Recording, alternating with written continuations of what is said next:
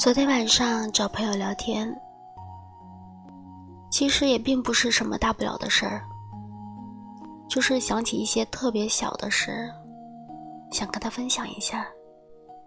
在我发出消息之后，他很快就回复我了，并且从他回复我的语音中，还能听到炒菜的声音。我问他：“你是不是在做饭呢？”他倒是也很坦诚说：“是啊，在炒菜呢。”想着他在炒菜，肯定不会那么方便回复消息。我用开玩笑的语气跟他说：“民以食为天，你先吃完饭，等你忙完了再回复我消息也行。”他只是笑呵呵地说着：“没事儿，不忙。”然后。依旧边炒菜边陪着我聊一些完全没有营养的话题。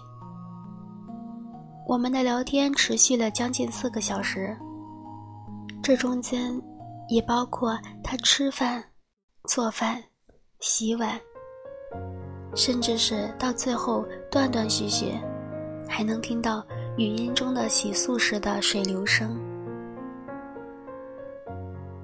很多时候他会推迟几分钟回复消息，但是他回复消息的态度很积极，聊天的全程给人一种很舒服、很顺畅的感觉。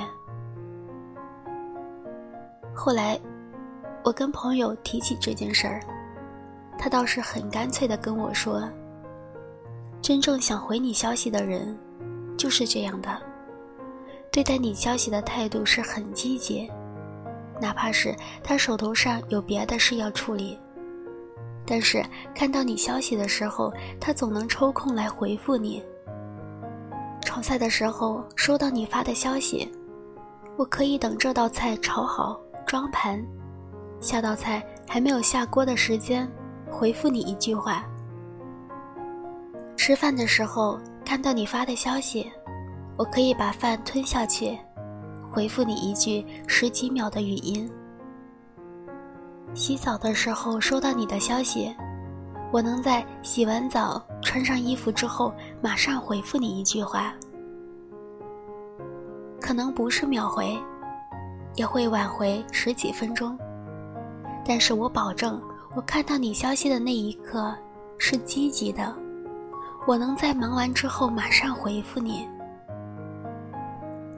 看一个人是不是真的想回复你消息，不能用回复消息的速度来看。秒回并不代表就是想跟你聊天，可能刚好他比较闲而已。最主要的是看他回复你消息时的态度，到底积极不积极。刷朋友圈的时候，看到学妹发的一条：“明星那么忙，都有时间谈恋爱。”结婚，而你却连回个消息的时间都没有。其实，哪有那么忙的人？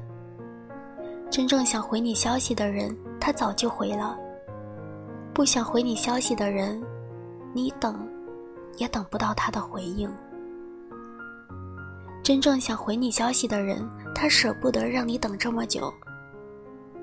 他会看到消息的第一个瞬间回复你。有时候时间长了，还会跟你解释消息回晚了的原因。而且，在回复你消息的时候，他也并不是单纯的问一句回复一句。真正想跟你继续聊下去的人，跟你聊天的态度也会是积极的。他不会让你一个人唱独角戏。不会让你一个人在绞尽脑汁的去找共同的话题，他会主动的在聊天的过程中发掘进一步可聊的话题。那个想跟你聊天的人，是会让你在聊天的过程中感觉到舒服的人，因为就像是你为了能跟他有话可聊，努力着。他也为了能够跟你聊得更久一点，而努力着。所以，那个不回你消息的人，让你熬夜等消息的人，他可能根本就没有打算回复你的消息。别再为他难过了，别再等他的消息了，就此打住吧。网上有一条很打动我的评论：心仪的鞋子断码了，就去旁边的店里买一件漂亮的大衣；常去的面馆停业了，就去别家吃一碗好吃的粉。喜欢的人离开了，就好好上课，好好工作，挣更多的钱。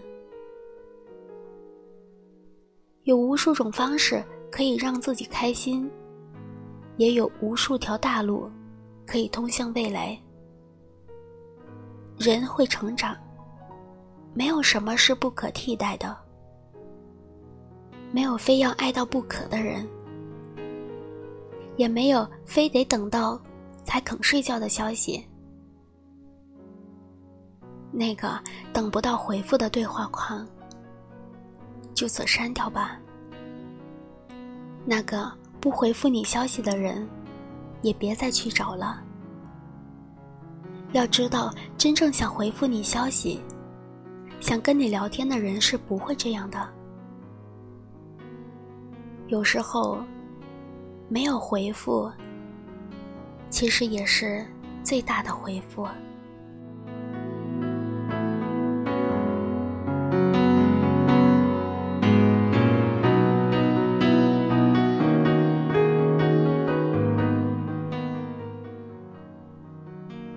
文章作者文常常，我是苏月月，感谢您的收听，晚安，亲爱的你。